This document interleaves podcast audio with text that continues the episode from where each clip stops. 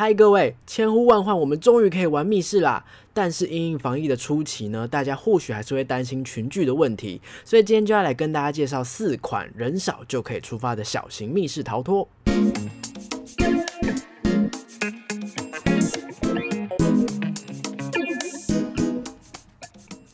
嗨，大家好，欢迎回到逃脱记录点，我是主持人阿纪，我是老皮。这个节目将一一介绍全台湾的密室逃脱主题，并且有身经百场以上的密室老手们分享他们的逃脱心得，还有最主观的密室排行榜跟密室新闻时事。所以新手老手一起来进入密室的逃脱大坑吧！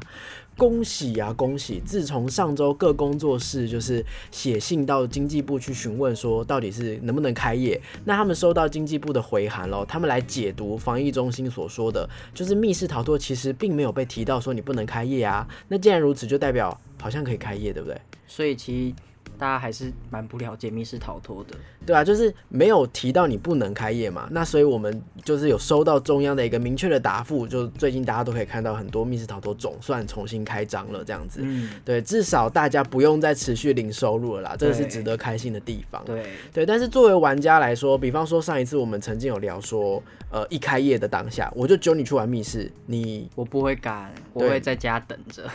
就是当然有一些人会觉得说，好像还是需要观望一下。如果你还是觉得，哎、我想要再等疫情平静一点再出门去玩的话，哎、那你也可以乖乖在家，就是遵守好防疫的所有的措施。但如果你是想要出去玩的话，但是你又有点担心哦，不想要跟人很多很挤的话，今天推荐四款人少就可以出发的密室，对大家就不用太担心有过度群聚的问题了。就算这些你疫情中没有要玩，等到疫情后，你还是可以找这些朋友去玩的啦。就是如果今天是人多难揪的话，你也可以把这一集当成是人少好揪的几款推荐密室，这样子。对，没有错。好，那么第一款我们立刻要带给大家的新手人少的主题是什么呢？叫做莎士比亚的邀请。莎士比亚邀请呢是台南神父在场工作室推出的、它是一款其实已经历史很悠久的作品哦，从二零一五年就直到现在都非常的受欢迎哦。那莎士比亚的邀请，光听它的名字就知道，当然就是以目前英国文学史上最杰出的戏剧家的这个莎士比亚他的作品来当做故事背景。玩家呢是被吸引到一本有魔力的故事书当中了。对，那随着故事的进行呢，我们必须要一步一步的去帮助这个剧中的男女主角。到底最终故事的结局会跟原本莎士比亚所写的一样吗？还是会因为玩家的加入而有不同的走向呢？对，那就是留给去玩的玩家可以去做判断啦。对我觉得它是一款非常适合新手的主题哦。嗯，因为它我觉得它很适合，就是在故事都已经有一个大概的架构了，所以你很好去代入，你不会去很难的去理解说，哦，这是游戏到底怎么玩。因为我们刚刚说它是以莎士比亚的这个原本的剧作作为故事的背景嘛，所以等于说每一个人或多或少都像你之前就知道，我们不要暴雷是哪一款剧，你之前就知道就是这一这一部剧嘛。对对，我知道。对，大部分的人其实都应该有听过，所以你就不会花太多的时间去理解说，诶，这个故事剧情，男主角刚发生什么事，女主角刚发生什么事，对你就会觉得说，哦，他就是顺顺的走，顺顺的走。所以我们现在就是要帮助他从第一幕故事，然后如何帮助他走到第二幕故事，这样子。我就觉得你刚刚讲那个第一幕、第二幕，就是我很喜欢的地方，就是它会很有一个很像真的是在翻书本一样，就是哦到下一个篇章了，然后就会到下一个故事场景的那个感觉。对我们，我们在第一幕会完成一些事情，然后呢，呃，一定会换房间嘛，对不？对走到下一关，其实这个时候故事也推进到了下一幕，对，对，所以它每一关都代表故事的一个阶段。那我们就是如何帮故事进行到下一个阶段的那个人，这样子。对，真的有还原，就是照你刚刚所说的话，就是真的有我们在书中的书中世界的感觉。翻书到下一个阶段，然后你就会到下一个场景的时候，就哦故事跟着延续了，然后的那个感受，我觉得很棒。因为它本来就是一本魔法书嘛，所以就是会更有实体的感觉。嗯，然后一方另外一方面就是，也因为这个故事大家都很熟悉，一般来讲，大多的密室逃脱的故事背景都是原创故事。嗯，对，但是这一次他直接借用了一个很有名的经典，大家就不会花时间去想说，哎、这个故事是什么？那也因此玩家可以更就是呃怎么讲无痛的经历，对，不会那么负担重啦，比较能够专心享受谜题，比较能专心享受记忆关这样子。像我的话，我那时候就是他的故事剧情，然后还有场景，我觉得说哦，原来在我们熟所熟知的故事中，哦，原来就在这个场景。啥意思啊？我听不懂你讲什么。该怎么讲呢？因为我有担心到暴雷，就是比方说男女主角就是他会在这边见面的地方，嗯然后你就会看到说，哦，原来在故事中那个见面的场景就会这样子发生、你的意思？是说，原本看小说或是原本看字文字，你可能就只能想象。对，但是这一次，你真的亲眼目睹到男女主主角他们相遇的这个画面，就对对呈现出来了，这样子哦，确实哎、确实哎、就是呃，有一点像是每一个人看到小说的想象画面，然后现在有一个具体的样子给大家一起看到，这样、嗯对。然后刚刚有提到机关，对不对？嗯，我自己觉得里面的这个这个主题当中，机关其实不是最主要的重点，对，不没有很多，没有很多，可是他用的很画龙点睛，嗯他用的很好，就是每当里面的机关有做动的时候，我都还是会被这个机关吓一跳，然后或者是我都会因为这个机关就哦这样子，就是它是有带动我的情绪起伏的。对，所以我会为什么觉得说它很适合新手，就是你看故事又简单，然后又有机关，虽然不复杂，可是有让你惊奇这样子。然后谜题哦，谜题也是，我觉得谜题很多元哦。我在第一幕玩完这个主题，来到了第二幕之后呢，我不会觉得这个谜题的逻辑或是玩法好像跟上一关很像，嗯，不会，它里面有各式各样不同的谜题的玩法，思想其实是要很跳跃的。对，所以即便我觉得是老手去玩，应该也还是会有一点点微微的挑战度。但就是当然，相较之下，我会很推荐完全没有玩过密室的完全新手来挑战这款游戏。要到完全哦，就就是是前几场就好了。如果你今天应该是说，如果你今天身边有朋友他是对密室逃脱有兴趣的，那你不知道要拿什么东西作为他的第一块敲门砖，哦。你，就用这款主题。推坑款，你看人又少，然后又好揪，然后呢它各种方面都有，所有的经典密室的元素的精髓都在，所以我觉得它很适合作为就是推坑款。当然，你刚刚说的就是呃，就是可能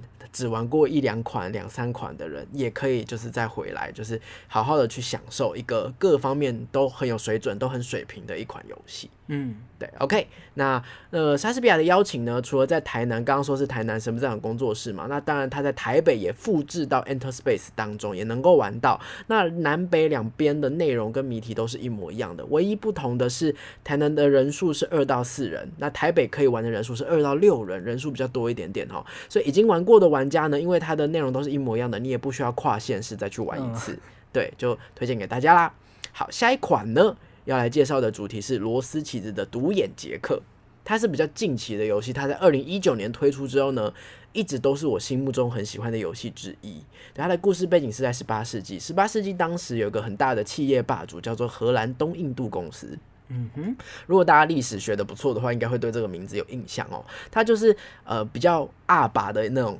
就是企业，就是比方说啊，哪一块大陆有什么东西，我就去那边掠夺，然后买卖买卖，然后就是所有我的生意该该做完之后，这个地方长得怎么样，这边的人长得怎么样也不关我的事，对啊，我就走这样子。对，所以荷兰东印度公司这个时候其实是作为故事的反派，看似正派经营，但其实背地里有进行一些奴隶贩卖等等肮脏勾当。对这一系列行为呢，引来海上枭雄独眼杰克的不满。这个独眼杰克虽然是一个海盗，但他是正义又热血的海盗，所以他想尽办法要劫船来解放船上的奴隶。那我们呢？我们是谁？我们就是这个追随独眼杰克的那个，也是正义热血的小喽啰海盗。我们要追随他的脚步，伪装成奴隶，假装我们是被东印度公司给绑架的奴隶然后协助他帮这些其他的奴隶给解放，而且还要盗取船上的财宝，给东印度公司一个教训。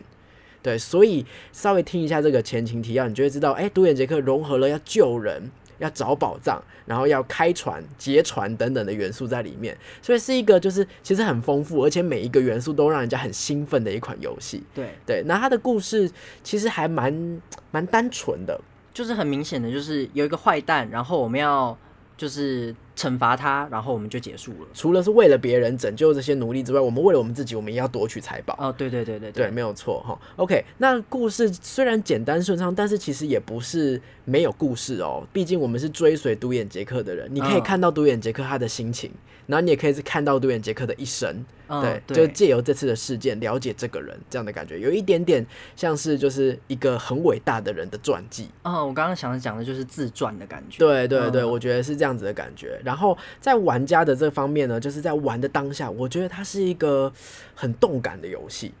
哦，你会需要去爬上爬下，对，就是因为我们是在船上嘛，东印度公司的船上，所以呃，它当然不会像是我们就是走路那么单纯哈，因为可能会有船舱啊，可能会需要丢毛啊，可能会需要走到阁楼上啊、甲板上啊等等的，所以有很多的地方都会要求大家爬上爬下，记得去玩的时候不要穿裙子，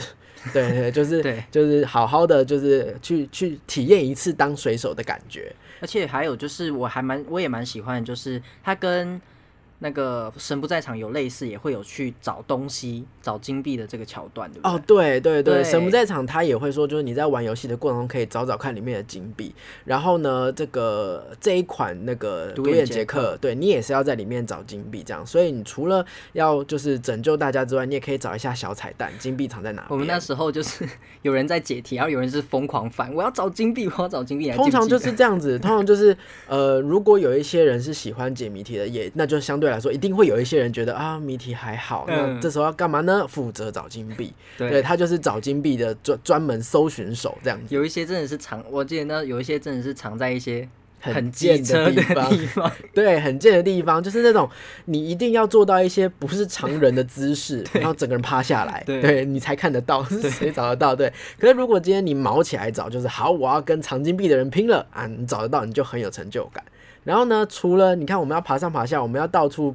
就是用不同的姿势找金币之外呢，里面的题目也都是故意让你要做很多动作的，嗯都是操作题。比方说，你可能会需要闻东西，对你可能需要听东西，里面有语音，你要听这个船上的水手们说些什么话，好，或者是你可能会需要诶、观察，对，或者是就是之类的。反正我觉得里面很多的题目，大部分都是要动手操作的，所以它是一个就是整体来说就是会就是这种属猴的人很适合，对大概是这样子。很很躁动的人，很躁动的人，你说过动 对，在里面觉得很嗨，yes，可以爬喽。因为你知道吗？有一阵子啊，就是大家都很喜欢。就是谜题，然后我们大家一起在这个地方看着这张纸，看着这个谜题的线索来想这个题目，这样子。然后后来就有人觉得说，哦，好像很难呢，都是在想题目，都是考脑袋，所以就又又有一个时期，大家就去做这种可以爬上爬下、可以动来动去的。然后那当过了一阵子之后，大家觉得说，哇，那密室逃脱是不是都很累呀、这是不是都要跑来跑去、对啊，，那个极限体能王是吗？这种感觉，对，就是哪一个时期就是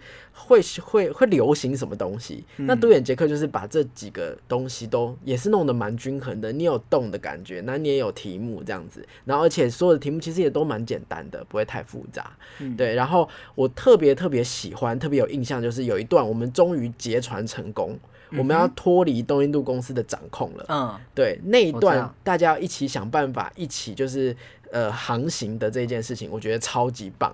对，为什么呢？因为你要让船可以正常航行，这个不是只有一个一个人负责的，这个是有的人负责看风向，有的人负责拿方向盘，有的人负责干嘛干嘛干嘛干嘛。对对对对因应不同的情况，我们要所有人一起动起来，所有人一起做一件事情，船才可以依照我们的呃想要的样子去走，这样子。对，我们那时候是不是有曾经失败过？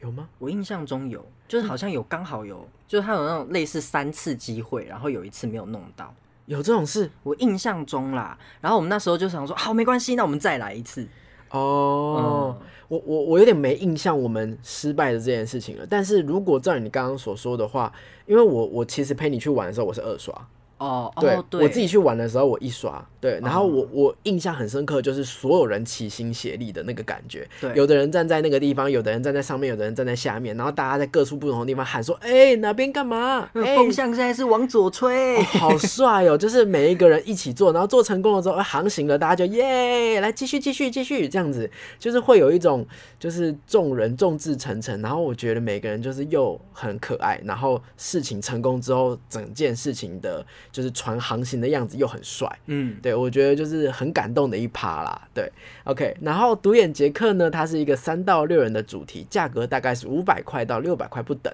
总体而言，我觉得非常适合新手，特别是喜欢适合属猴的新手这样子。对，如果你是喜欢动来动去，你不喜欢太静态，不喜欢一直闷在一个地方去思考的玩家的话，就推荐你们可以去体验这款主题喽。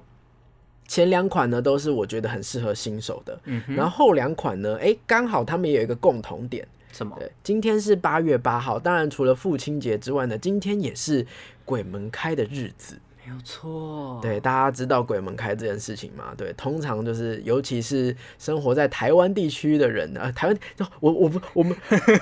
我突然觉得我这样讲话好像中国人。生活在台湾的人呢，对，就会就会非常有感哦，就是就是对于鬼月，你总是会心神不宁的感觉。所以接下来要推荐的两款都跟鬼有关系哦。哎、但是我还没有玩过辛亥隧道啊，我很想玩辛亥隧道啊，它差不多开了吧？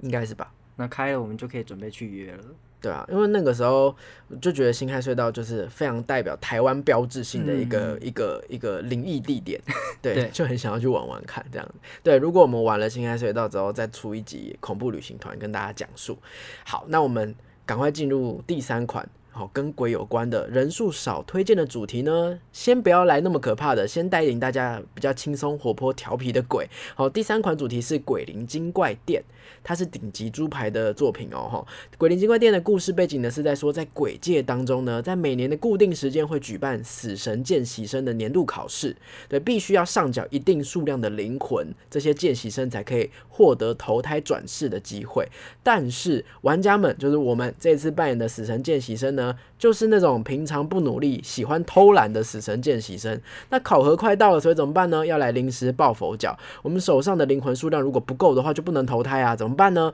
所以我们就想到，哎呀。好像有一间很神秘的店铺，叫做鬼灵精怪店。然后这间店什么都有卖，然后店主好像又很神秘又很厉害，所以我们就来到这间店，寻求能够获得更多灵魂的方法。我那时候最有印象的是，我们游戏一开始的时候，他就我们在听那种叫什么事前讲解的时候，其实就已经开始游戏了。我跟你讲，玩这款游戏，玩家们不要放松，因为我记得，我记得那个时候小天使进来，他说：“嘿，大家好，我是小天使，那我把这个门先关上，那提醒你们门关上之后就开始喽。”嗯然后他把门关上，他的他瞬间换一个语，调，然后那个表情全部不一样，对，然后就开就我我吓一跳，你知道吗？嗯然后呢，接下来呢，就是虽然他还是在介绍游戏的前情提要，还是在介绍一些就是遵守的呃那个什么注意事项，嗯，对，可是你已经开始在被考核了。对他已经在问你问题了。对他已经在观察说，哦，其实你在这边的时候，所有的行为都会被他看在眼里。他那时候不是有说类似讲到说啊灵魂，然后突然点一个人说啊灵魂的闽南语怎么讲，类似这样子。谁记得啊？有，然后然后那个时候不是，我说谁会讲灵魂的闽南语啊？然后就没有人会，然后 然后他就说哦你不会哦，那这边就没有灵魂给你喽。对，你知道吗？因为我们是死神见习生嘛，所以我们来到这个游戏最重要的就是要赚取灵魂啊，要想尽办法获得灵魂，对不对？你们可以把灵魂想象成是鬼界的货币。就是要赚钱啦，哈，钱越多，我们能够投胎的机会就越高嘛，对不对？OK，所以呢，基本上赚钱的方式不止一种。你也可以解题目，打开宝箱哦，赚到钱。你也可以就是可能去找找场景当中哪里可能有灵魂哈、你也可以取悦店主。所以我们刚刚讲的部分就是你要想办法 哎、我们居然要表演闽南语让他开心呢，对，搞屁哦！对啊，然后就是，但是反正我们现在有求于人嘛，我们本来来到这个店就是要拜托他给我们灵魂的，所以他叫我们干嘛，我们就只能干嘛、对，对寄人篱下。我记得有一件事情非常的贱，哇，我可以我可以这样讲人家吗？我们遇到了这个 NPC，我们遇到这个店主，他真的是演的好，他真的是贱，就是就是我那时候我记得，因为我们刚刚有说灵魂就是货币嘛，那这个店里面有很多各式各样奇怪的道具，然后有的道具呢是可以帮助你解开一些谜题，有的道具是哦你可能买了它，它就直接可以兑换成灵魂啊，不一定这样。总而言之呢，我们每一个灵魂都花的很省很谨慎。好，那我们就是要跟店主买了 A 物品，然后跟他买了之后呢，我们就是暂时把这个 A 物品放在桌上，我们先去讨论啊，或者先做别的事情。回头过来要把我们已经付了钱的这个物品给拿走之后呢，他居然跟我讲说：“你干嘛付钱呢、你干嘛拿我东西？你没付钱？”我想说，我付了，我刚刚付了们刚。刚付了，然后他说：“可是我没有收到啊，没有啊，你没有给我钱。对，然后他就说这个东西放在这，没有说是你的、啊，那就是我的。啊抢劫啊，这个强盗是不是？对，所以就是我们就我们那时候是有在付第二次吗？”我们就只，我们就真的付了，认命，因为我们又付了。第二次。对，我们那时候很那时候很斤斤计较，还在那边算说真的要买吗？好啦，硬下头皮硬买。我跟你讲，就是你就是会被坑，他就是个奸商，对，他就是个奸商。对，所以后来你你不是做了一件事情吗？我就因为他有在桌上也放了一个灵魂，我就想要去把灵魂给拿过来，然后结果我一拿的时候，他就打我的手，说：“哎、你怎么动我的灵魂？”然后我想说，嗯，我怎么被打了？然后我们就跟他讲说啊，不是啊，这个灵魂放在桌上也没有说是你的啊。对对，然后他就说，你知道这个店主他也反应很快，他说，嗯，有道理，那你拿去吧。嗯，然后我们就拿了。对，所以这个东西就是这个游戏，它是一个自由度非常高，你可以就是用尽你的各种手法去跟 NPC 拉赛，发挥你毕生所学的所有功力，去跟 NPC 讨价还价。对，所以它就是一个玩法很特殊的游戏，不会像我们刚刚前面介绍有一个故事带领你说现在要该干嘛该干嘛了，没有，你就是在这四十分钟之内想尽你自己的各种方法，你也可以去解题目，哦，你也可以去跟店主拉赛，你也可以去跟他杀价，好、那你也不能够杀价杀到他不爽，他不爽他什么都不给你，他会不卖哦。对，你也很惨。对，OK。好，总而言之就是你，你就是可以用尽办法去跟他玩这个游戏。他的游游戏好玩之处就是店主，那当然整个游戏的成败也在于这个店主幽不幽默，好不好玩。那我去拿捏说我到底可以亏这个人亏到什么程度，也是很难的一件事情。嗯，对，然后最棒最棒的地方是，它是一个。呃，可以讲吗？好，讲好了，它是一个不止一种结局的玩法。就是呢，看似我们就是要想尽办法赚到灵魂，那赚够了灵魂之后可以投胎，但是或许在各位跟店主拉赛的过程当中，可以稍微注意一下他所卖的道具，或者是他所说的事情，或者是在这个鬼界发生的事情，你可以想一想，到底我要做些什么事情，我才能够投胎哦，不一定是只有灵魂这个方法哦。嗯对我觉得整个游戏是一个自由度很高的一个玩法，所以当然就是呃，我那时候去玩的时候，哎、我们是去年玩的，对不对？对，已经就是非常非常老手的程度了。那这么就是特殊的又有有趣的玩法，让我们当时就是很耳目一新。对，反过来的话，我也不建议新手去玩，因为对于新手来说，太自由度的话，你反而会不知道我打这时候该干嘛。我觉得就算老手，我们那时候老手，但我们满团去玩，都还有一点就是手足无措，有点忙的感觉。因为到后面我们知道说什么事情都可以做之后，我们就开始分配。比方说，我们两个可能就是主要去跟店主拉赛，另外两个人可能就是到处去找题目解，到处去找题目解这样子，对啊，那总而言之，每一团都是一种新的玩法，有趣之处就是在这里，每一个不同的人、不同的店主，那它就是一个新的游戏。对，那鬼灵精怪店呢是一个二到四人的主题哦，那所以人数少，你不要觉得它人数少，事情就很少，没有四十分钟你很忙的这样子。超忙。对，价格是三百到四百五十元不等，这样它是我们今天要介绍的四款当中最便宜的一款游戏，但是我觉得它的丰富度跟它的用心程度应该是不亚于其他任何一款主题的。嗯，对，OK，好，下一款呢，我们就是要真正来到有点毛骨悚然的部分喽，是红衣小女孩的噩梦再见。对，在非常非常久之前，应该大家都有听说过哦，红衣小女孩有密室逃脱，我知道啊，我玩过啊。但是那其实是 RMT 工作室的作品，就之前电影公司是跟 RMT 合作推出红衣小女孩的密室逃脱，但是目前 RMT 的这个主题已经停止营业了。对，那过了一阵子之后呢，电影公司推出了《红衣小女孩》的二第二部之后，才再度跟智慧猎人合作推出全新的作品《红衣小女孩噩梦再见》。这是两款不同的主题哦，所以不要觉得说哦我玩过了，没有没有没有，你如果玩过第一款，你可以去玩玩看第二款，他们都是在红衣小女孩的这个世界观当中发生的事情，所以玩过电影再去玩这个游戏，你会发现哦，好像有一些你认识的角色，那没有看过电影其实也没有差这样子。对我觉得。这款故事它就是延续在那个电影里面，红衣小女孩会让人家产生幻境，然后在山上迷路的这个特性。好，故事背景是什么呢？玩家们扮演的是一群登山社的好友，你看又要去山上。好，在多年之后呢，再度重逢，相约去爬山。但是在登山的途中呢，有一个阿旺，好，我们途中有一个好朋友阿旺的女朋友小慧失踪了，一行人只好在山上开始搜索，发现了一间老旧荒废的旅社。那在旅社当中呢，我们看到了身穿红衣的女孩穿梭在其中，还有许多过去的梦魇跟幻象。到底在这一群好朋友当中发生了什么事情呢？嗯，OK，好，所以当然我们就会在这个旅社当中想办法找到小慧哦。那这个游戏呢，在玩故事的过程当中呢，我觉得它的故事背景是比较复杂的。嗯，对，因为呃，我们只知道我们是登山社的好朋友，但是登山社的过去发生了什么，身为玩家的我们是不是那么知道细节的？所以有点像玩 LAP 的感觉，就是在玩剧本杀的时候，有一个剧本的类型叫做还原本。哦，玩家们都失忆了，或者玩家们什么都不知道。我们要想办法透过各种的线索去回想起到底发生了什么事情。所以，我们之中是没有凶手的，我们之中是一起帮彼此去拼凑整个故事的全貌。那因为我们来到这个旅社，就是进到红衣小女孩的这个结界当中，所以会有时候会发生一些幻象。那这些幻象或是发生的一些事情，就是有的时候不是完全虚构的，有时候其实是我们以前以前历史发生的事情。所以借由这个幻象，我们会慢慢的知道，哦，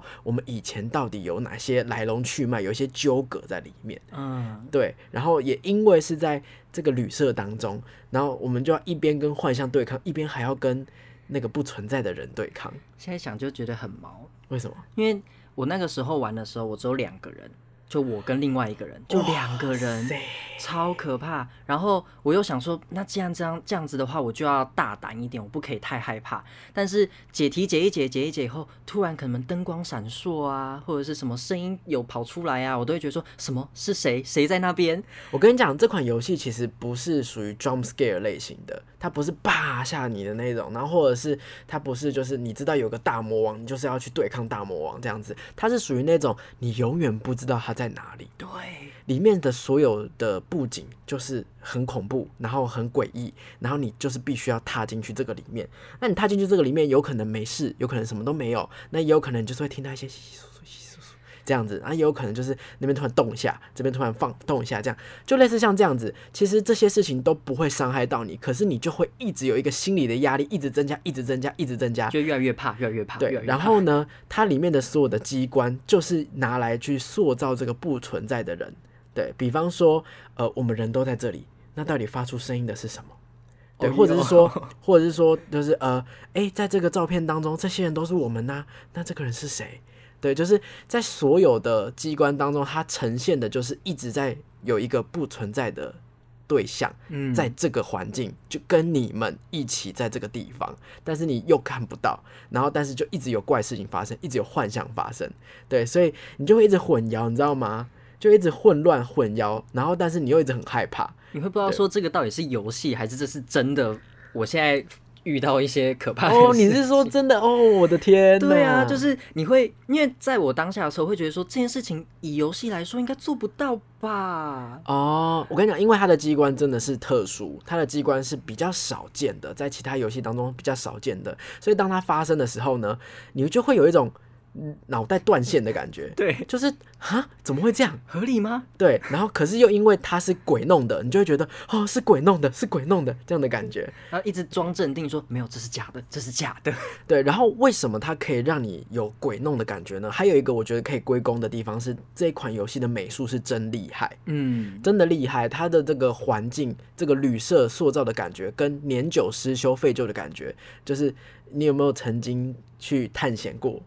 如果如果 哦没有是不是？错啊，我胆小。如果你有曾经就是踏入一个荒郊野外的地方，或是到一个比较破败的地方，有那个探险感的话。就这款游戏就是让你探险的感觉，有对没有错。那这款游戏呢是二到四人的主题，每个人是六百到六百五十元不不等。我在猜它的价格稍微高一点点，也是因为它的机关比较复杂，比较特殊。嗯，对。但里里面呢啊，还有一个我觉得很棒的优点是它有拍摄很精美的影片。哦，对，就是玩家在进去之前呢，会先看到一段影片，那叙述我们在登山的过程当中，叙述这个小慧不见的过程这样子，然后我们才来到这个旅社，开始要去找。小慧，然后可是因为有一些鬼片呐，你真实在发生，比方说，哎，那个窗帘动一下，你在现实当中你可能就觉得窗帘动一下，可是在影片当中窗帘动一下，然后搭配个音效，咦，那你就觉得 鬼，那是鬼这样子，对，就是所以我觉得他用影片的方式去拉高恐怖的气氛是很高明的做法，嗯，然后你在里面探险了一段之后呢，哎，你又要出来再看一段影片，然后你。看完一段影片之后，你就已经知道哦，这里不对劲了，这里不对劲，你要还要再回去。对对对，我觉得很机车这样。对，OK，所以我觉得它的声光效果哦，声音啊、光线啊，然后呃声音、影像，然后场景等等的整个声光效果是非常豪华的。所以六百到五六百五十元，我觉得还算值得。对，大家可以去体验看看。还有一个，因为我这样算小彩蛋嘛，毕竟是红衣小女孩的作品嘛，嗯，所以我在里面的时候，我就有看到一些什么人物啊失踪报道，有没有？哦，都是电影里面出现过的角对，色。所以就会觉得说，哦，更有代入感。我真的在电影里面呢，这些是我看过的人呢，这样子。对对，它就是小彩蛋啦。如果你看过电影再去玩，会更有感。但是其实如果你没有，还是也是不影响，也是不影响这对，个不会太影响的。对，好，以上呢就是今天的四款主题啦。希望大家就是在疫情期间，还是可以去支持这几款优秀的作品。但是如果像我刚刚说的，就如果大家还是有点担心的话，没关系，再等等，那就是等到疫情过去没有问题的话，再揪也也还算来得及这样子。嗯那今天推荐给大家的也只是我们玩过的，我们以我们自己玩过的，因为我们是台北人，我们没有太多的机会去外县市玩游戏。对对，所以就是可能台中啊、高雄啊也有很多人数少也很优秀的作品，这次没有就就没有推荐到这样子。对，然后当然就是也有一些之前就推荐过，比方说《等一人盗墓》，它是二到八人的主题，对，或者是主本家它是三到六人的主题。大家如果有兴趣的话，也可以回去找之前的心得听听看，然后你们可以就是揪人数比较少的去玩玩看，这样子。对，今天除了是鬼门开之外，今天也是一个重要的节日，是父亲节，所以要祝大家父亲节快乐！父亲节快乐！父亲节快乐！对，大家有回去陪自己的家人吗？有回来，才刚回来。没错，刚回来就要录。其实我们今天本来要录的主题也是跟父亲节有关的。嗯，我们今天本来要录的是有没有一些就是会让你感动啊，跟亲情有关的作品，但是我们就是想了一下，好像比较少诶、密室逃脱拿来讲述亲情的这个羁绊比较少。对，所以如果有人有玩到比较感动的、跟亲情有关的，欢迎在留言区推荐给我们。因为我是一个不，我是一个爱哭的人，我也 我也不忌讳在我的同伴面前哭。对，因为我觉得就是你笑得很开心，跟你被吓得很害怕，跟你哭得很痛快，对我来说都是很棒的体验。嗯，对，所以我也想要去体验看看很很感动的作品。我自己印象当中，我有就是哭得很爽，就是在第五集我有推荐给大家的《遗产》，那刚好 《遗产》也是一个讲述爸爸相关的就是故事。嗯，对，所以大家如果呃有兴趣的话，也可以去玩玩看《遗产》，它是四到八人的主题，真的蛮难过的。对啊没有错。OK，那还是要再次提醒，就是无论是哪一款作品，如果你们要出门玩的话，一定要做好所有的防疫措施。就是呃，我们出去玩，当然除了保护我们自己之外，也要保护密室逃脱工作室，也要保护大家这样子。对，所以呢，除了就是你自己能够戴好的口罩，能够消毒的部分都消毒好之外，工作室如果有因为疫情期间推出任何的规则的话，也麻烦大家都要尽量的遵守哦。嗯，OK，那么以上就是今天的节目啦。喜欢我的节目，别忘记追踪我的 IG，跟我互动，按赞、订阅我们的 YouTube 频道，也可以在 Podcast 下面留下五星的好评。那我们就下周再见啦，拜拜。拜拜。我们好像应该要借由就是可能下一集或下下集要推出一些应景的东西。鬼月特辑有没有？